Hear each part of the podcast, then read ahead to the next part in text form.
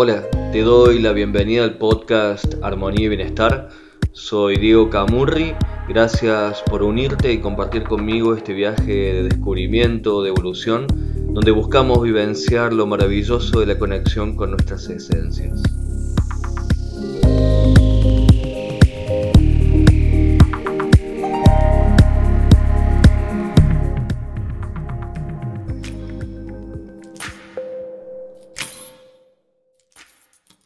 Hola, espero que estés muy bien.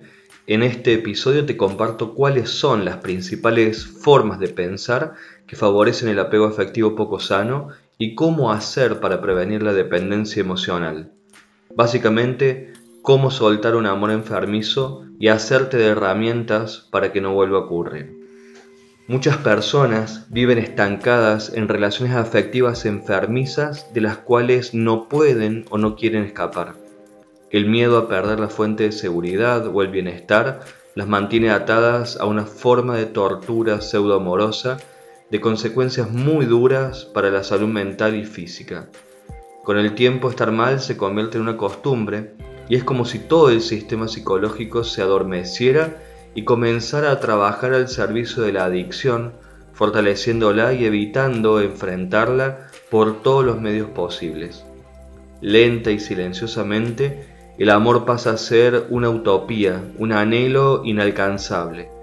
Y a pesar del letargo afectivo, de los malos tratos y de la humillación, la persona apegada a una relación disfuncional se niega a la posibilidad de un amor libre y saludable, se estanca, se paraliza y se entrega a su mala suerte. No importa qué tipo de vínculo tengas, si realmente querés liberarte de esa relación que no te deja ser feliz, Podés hacerlo, no es imposible. Hay muchísimas personas que lograron saltar al otro lado y escapar. Hay que empezar por cambiar las viejas costumbres adictivas y limpiar tu manera de procesar la información. Si aprendes a ser realista en el amor, si aprendes a respetarte y desarrollas el autocontrol, entonces comenzaste a gestar tu propia revolución afectiva. La dependencia emocional en la pareja o en los vínculos es más frecuente de lo que creemos.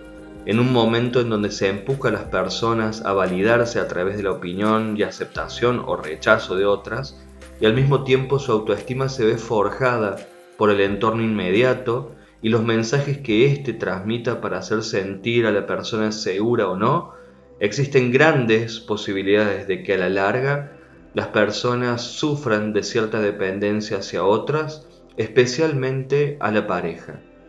¿Cuáles son algunas señales de dependencia emocional, por ejemplo, en la pareja? Primero, la autoestima. A la persona se le dificulta sentirse valorada por sí misma, requiere que otro le dé valor, aunque tarde o temprano la misma autoestima se verá disminuida, ya que no es auténticamente propia, sino que viene del exterior. El miedo a la soledad. No le gusta la idea de estar sola consigo mismo, esto le produce incomodidad, malestar e incluso ansiedad. Con frecuencia es justamente porque no encuentra valor en sí misma ni en su propia compañía. Estados de ánimo desagradables, ansiedad, irritabilidad, mal humor, tristeza, depresión, culpa, preocupación constante, la mayoría de las veces porque su pareja la abandone, y sensación de vacío que solo pueden llenar con la presencia de esa otra persona. La felicidad artificial.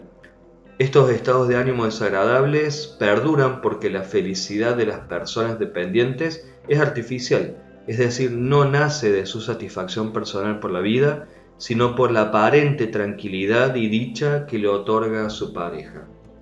También esta cuestión de anteponer a su pareja frente a cualquier otra persona o actividad, renunciar a cualquier otra cosa con tal de no perderla, dedicar su tiempo, esfuerzo e incluso pensamientos a la pareja, la cual es el centro de importancia, descuidando otros aspectos de su vida. No dudar en aislarse del resto del mundo para pasar más tiempo con su pareja. También esto de el absoluto contacto y acceso. Es decir, existe una urgencia por controlar y acceder constantemente a la pareja llamadas telefónicas, mensajes, visitas sorpresas, la autoanulación. renunciar a ser ellos mismas con el fin de agradar a su pareja. Pueden llegar incluso a aceptar realizar determinados actos que les parezcan denigrantes o no les reporten ninguna satisfacción. Están expuestos incluso a la manipulación emocional. Necesidad de agradar no solamente a su entorno cercano, sino también a los desconocidos y comprobarlo. Les preocupan las críticas y el rechazo. También hay un déficit de habilidades sociales. Carecen de asertividad, de desenvolvimiento e iniciativa para comenzar relaciones sociales por temor a ser rechazados. Generalmente la persona dependiente se verá en un rol de subordinación frente a la pareja, siendo vulnerable al maltrato y la manipulación que aparecerá por temor a perder a su pareja. ¿Cómo soltar un amor dependiente, un amor enfermizo? El primer paso para soltar un vínculo que creo que no es bueno para mí es recurrir a lo que se llama el realismo afectivo. Esto significa ver la relación de pareja tal cual es, sin distorsiones ni autoengaños. Es una percepción directa y objetiva del tipo de intercambio que sostengo con la persona que supuestamente amo. Una autoobservación franca, asertiva y algo cruda también, pero necesaria para sanar el vínculo o terminarlo si hiciera falta. El realismo afectivo sugiere que debemos partir de lo que verdaderamente es nuestra vida amorosa, lo que es y no lo que nos gustaría que fuera. Si logramos comprender la relación en el aquí y el ahora sin pretextos ni evasivas, podremos tomar las decisiones acertadas, generar soluciones o comenzar a desapegarnos. Veamos entonces las distorsiones cognitivas más comunes que nos impiden alcanzar una posición realista y que fortalecen irracionalmente la conducta del apego. Primero, excusar o justificar el poco o nulo amor recibido. A veces es duro aceptar que no nos quieren con todas las ganas, con toda la motivación. Cuando la persona que amamos nos quiere a medias, con limitaciones y dudas, la sensación que queda es la que sentimos cuando nos están haciendo un favor. Entonces lo que solemos pensar es, me quiere pero no se da cuenta, los problemas que tienen le impiden amarme, esa es su manera de amar. Me quiere pero tiene limitaciones o impedimentos externos. Ya se va a separar. También esto de minimizar los defectos de la pareja o la relación. Las personas apegadas tienden a reducir los defectos de su pareja al mínimo. Cuando la minimización se exagera, se convierte en negación. Todo está bien, no hay problemas. El apego tiene la peligrosa propiedad de amplificar las virtudes y achicar las deficiencias. Todo el sistema se coloca al servicio del autoengaño. Entonces solemos pensar esto de nadie es perfecto, hay parejas peores, no es tan grave, no recuerdo que haya habido nada malo. A continuación tenemos que tener en cuenta también como distorsión cognitiva esto de no resignarse a la pérdida, creer que todavía hay amor donde no lo hay. Estas interpretaciones erróneas son muy comunes en personas que, habiendo terminado una relación, insisten testarudamente en ver amor donde no lo hay. Este abanico de creencias está guiado por la ilusión de permanencia y anclaje al pasado. Entonces los pensamientos habituales que se tienen son, por ejemplo, aunque no estemos juntos, todavía me quiere, Después de tanto tiempo es imposible que haya dejado de amarme. Un amor así nunca se acaba. Todavía me llama, todavía me mira, todavía pregunta por mí, todavía no tiene otra persona, todavía está disponible. Como parte de las distorsiones que venimos observando, también existe esta cuestión de no resignarse a la pérdida, es decir, persistir tosudamente en recuperar un amor perdido. En determinadas circunstancias, aprender a perder y retirarse oportunamente puede ser la mejor elección. Cuando la perseverancia se convierte en obstinación, la virtud cede paso a la inmadurez.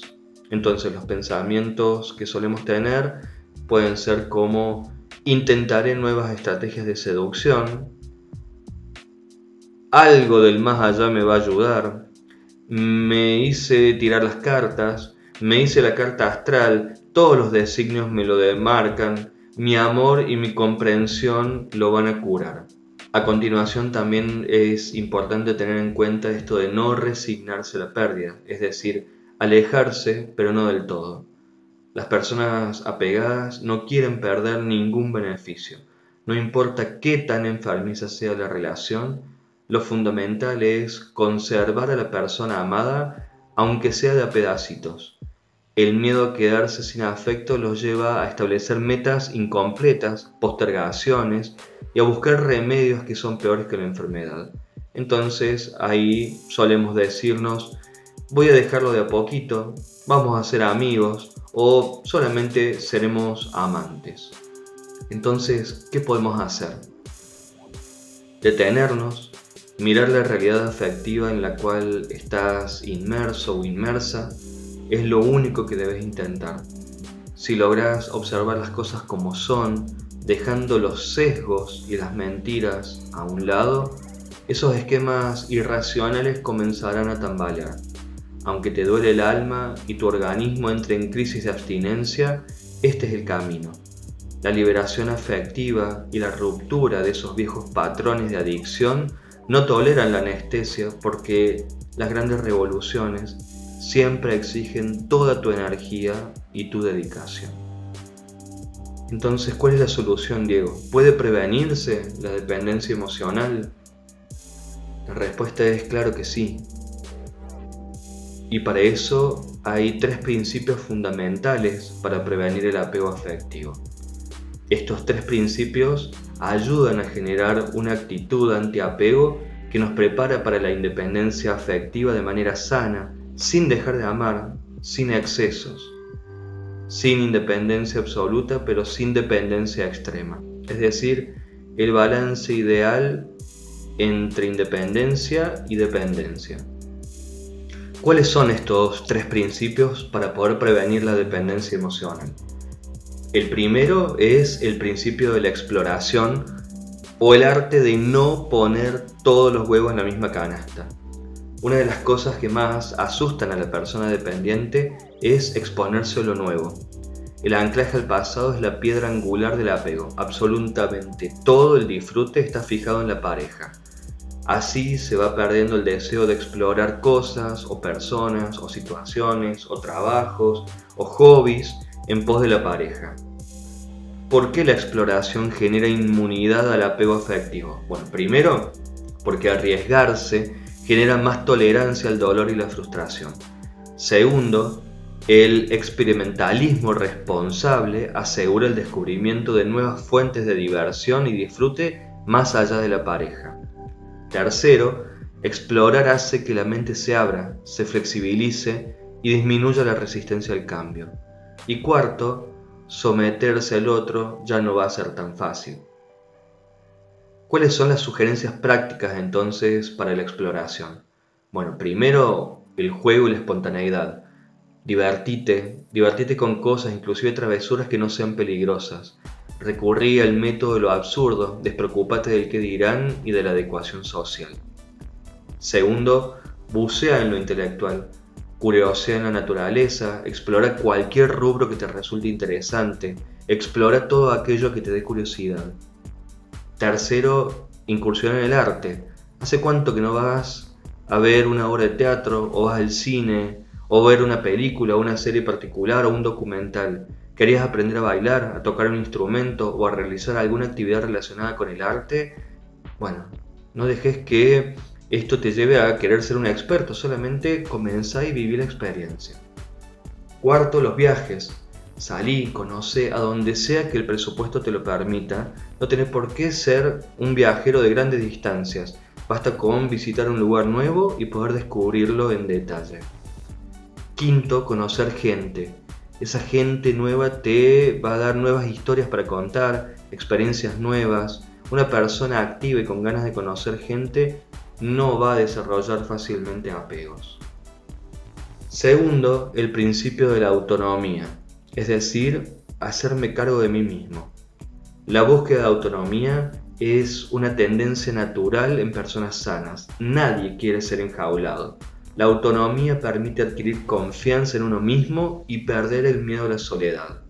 ¿Por qué la autonomía genera inmunidad al apego afectivo? Bueno, primero porque favorece el espacio personal y la puesta de límites, lo que quiero y lo que no quiero y el respeto por ello. Segundo, porque no se le teme a la soledad y por ende toda compañía es elegida y no una necesidad.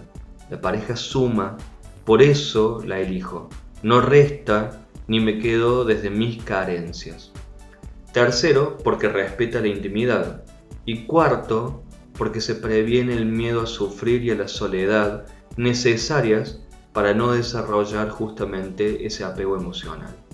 ¿Cuáles son las sugerencias prácticas entonces para desarrollar la autonomía? Bueno, primero hacete cargo de vos mismo, de vos misma. Hace una lista de las cosas que tenés que arreglar o solucionar y no lo estabas haciendo por estar esperando que alguien más te ayude hacelo vos, resolvelo. La comodidad es linda y tiene sus ventajas, pero hacerte cargo vos tiene un gustito placer que es indescriptible. Segundo, disfruta de la soledad. Amígate con ella. Trabaja sobre todo aquello que te da vergüenza de tu pasado, de tu persona. Busca un momento a solas y vivilo conscientemente. Busca disfrutarlo, detenete en cada instante. Aprende a estar con vos mismo, desarrolla una relación con vos mismo, con vos misma y busca el silencio, contemplalo. Cuando llegues a tu casa no corras a prender el televisor, la computadora, a poner música. Escucha y degusta el silencio también. Tercero, trabaja por vencer tus miedos. Detrás de la dependencia hay mucho miedo. Miedo a no poder solo, a sola, miedo al rechazo, al abandono, al que dirán, a la soledad, Busca trabajar con ellos y trascenderlos. Un proceso de terapia puede ser un excelente compañero justamente para esta cuestión. Y si no, amígate, elegí un miedo que no sea peligroso racionalmente y enfrentalo a ver qué es lo que pasa con eso. Y finalmente, el tercer principio que es el principio del sentido de la vida o el arte de cultivar la espiritualidad. Las personas que han encontrado el camino de su autorrealización o que poseen fortaleza espiritual se mueven más fluidamente por la vida y no suelen quedarse estancados en cuestiones superficiales. No buscan algo a que aferrarse para sentirse seguras, básicamente confían en sí mismas. ¿Por qué la autorrealización genera inmunidad al apego afectivo? Bueno, primero porque se logra generar una visión más amplia de la vida, comprendiendo por qué suceden las cosas. Segundo, porque expande la conciencia y por ende se debilita la exclusividad placentera únicamente de la pareja, ampliándose el disfrute a otras áreas de la vida. Tercero, la trascendencia permite redimensionar el sufrimiento.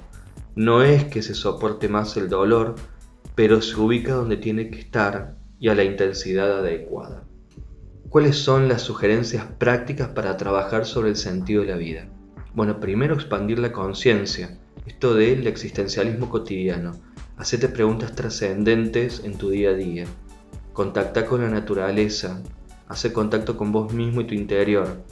Es fundamental que te conozcas y que sepas que sos parte de todo un universo, de toda una vida que te transcurre y te trasciende. Segundo, explotar la vocación, explotar tus pasiones.